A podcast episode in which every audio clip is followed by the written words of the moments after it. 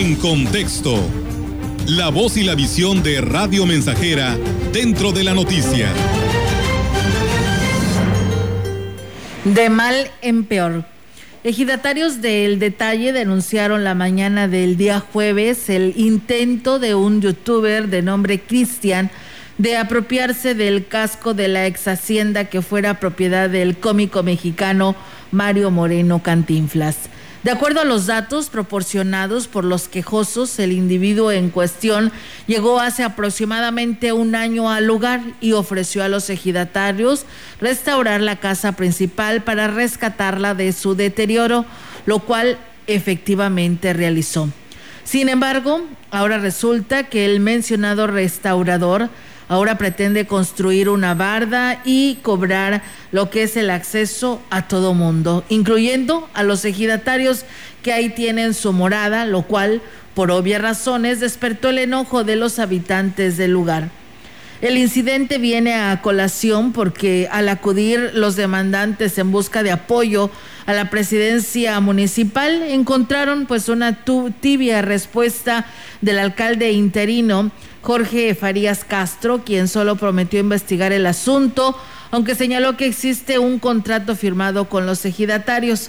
Pero este incidente es una muestra más de lo que se encuentra en la administración municipal. En menos de tres años ya han desfilado tres presidentes en Ciudad Valles. El primero, Adrián Esper Cárdenas, quien utilizó la posición ganada legítimamente, por cierto, como trampolín para su personal ambición y capricho de ser gobernador del estado, abandonando a su suerte a la ciudadanía que lo eligió.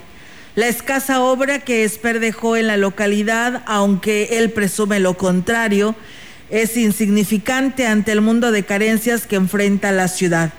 Le sucedió como alcalde interino eh, a Guadalupe Contreras, cuya labor más destacada fue la de entregar despensas en sectores populares, aprovechando de paso para promocionarse y construir sigilosamente su candidatura a la alcaldía. Supo aprovechar sin duda para seguir pues su sueño de siempre ser presidente municipal constitucional y no la sombra de otro. Cuando la prensa lo cuestionó sobre los asuntos urgentes del municipio, el interino fue evasivo, distante y sin carácter. Pero el mal para el municipio no paró ahí. El elegido para sustituir a Contreras Pérez, el interino del interino, Jorge Farías Castro, no ha dado color, como se dice coloquialmente, pues los problemas se agravan.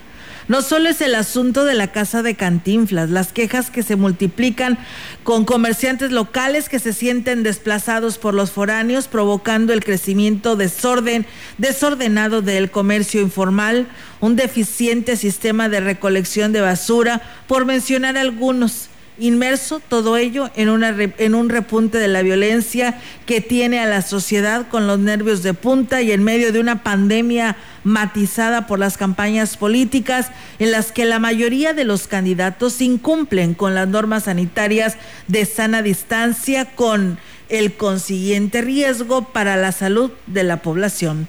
De tal manera que la ciudad similar a Dubái, con los últimos adelantos de la tecnología a disposición del pueblo, seguridad a toda prueba, patrullas eléctricas y una economía bollante, solamente existió en la imaginación de aquel que la prometió. Usted sabe quién es. A él hay que pedirle cuentas del desastre.